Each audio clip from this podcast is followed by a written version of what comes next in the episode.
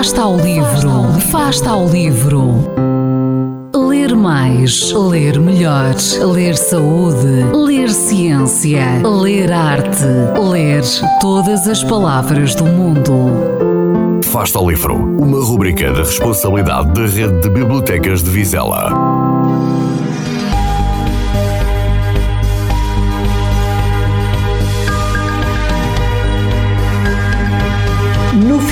Do inverno de 1944, em plena Segunda Guerra Mundial, durante um voo de bombardeamentos sobre a Alemanha, o sargento de voo Hal Kmeit, artilheiro na cauda do bombardeiro Lancaster, deu por si em apuros quando o seu avião foi atingido pela artilharia antiaérea inimiga e se encheu rapidamente de fumo e de chamas.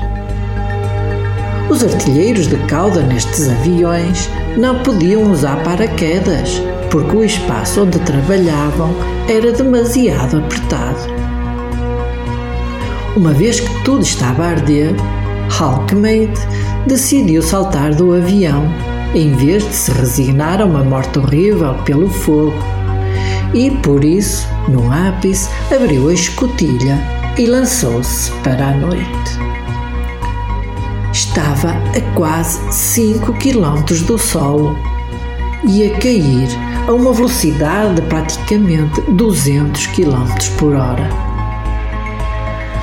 Estava tudo muito silencioso, recordaria Alquemeida anos mais tarde, e a única coisa que se ouviam eram os motores distantes dos aviões. Não tive qualquer sensação de estar a cair. Sentia-me suspenso no espaço, dizia ele. Sentia-se calmo e em paz, mas tinha pena de morrer, claro.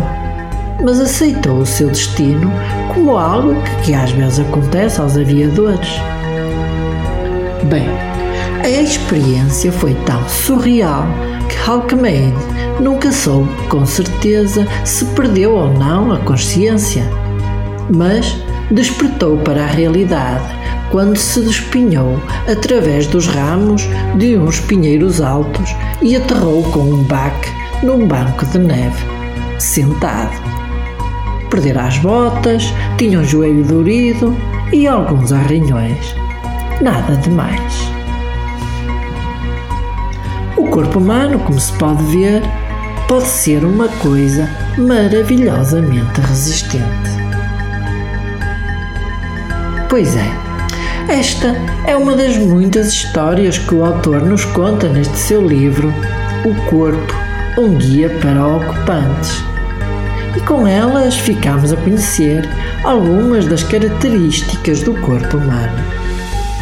Sim, vale a pena ler, não só pelo conhecimento que transmite, como também pelas curiosidades do funcionamento desta espetacular máquina que é o corpo humano.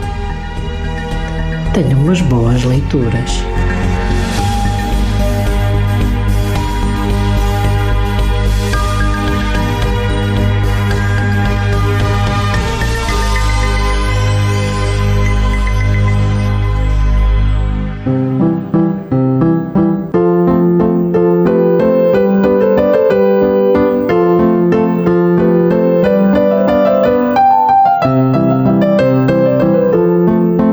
Livro. Quem lê nunca está só.